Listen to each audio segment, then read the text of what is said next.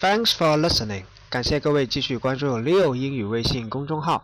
今天是愚人节，April Fool's Day。我还记得我工作第一年的时候的愚人节，我就被一个班的小朋友们耍了一次。上课的时候，刚开始发现教室里没人，后来就有人跟我说是换了教室，骗我，cheat me，多跑了两层楼。愚人节并不代表一定是要骗人，开玩笑。Make joking 可不能随便开，一些可能伤害别人、给别人造成麻烦的愚人节玩笑，还是尽量的不要说的好，那会破坏彼此的关系，damage the relationship。